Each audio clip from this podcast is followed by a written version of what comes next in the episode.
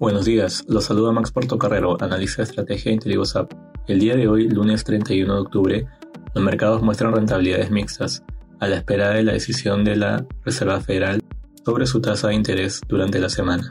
En Estados Unidos, los futuros americanos retroceden, a puertas de cerrar el mes con una ganancia de alrededor del 9%. Por otro lado, la publicación de resultados corporativos continuará esta semana con empresas como Uber, Starbucks y Airbnb. En el terreno monetario se llevará a cabo la reunión de la Fed desde mañana para evaluar mayores avances en la tasa de referencia.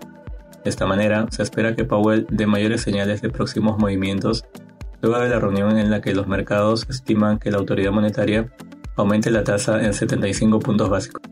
Por otra parte, las bolsas europeas muestran rendimientos mixtos, luego de la publicación de datos económicos clave durante la mañana. La inflación de la eurozona alcanzó un nuevo máximo de 10.7% en octubre, mientras que el PBI de la región se desaceleró y creció 0.2% en el tercer trimestre del año. De este modo, los temores de una recesión aumentaron luego de conocerse los datos económicos.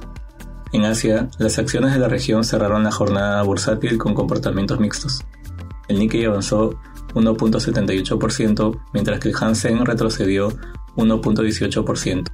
En Japón, los mercados siguieron las señales positivas de Wall Street, con ganancias en la mayoría de los sectores, motivados también por la decisión del Banco de Japón de mantener su tasa de interés en el nivel más bajo. Respecto a commodities, el precio del oro y del cobre retroceden.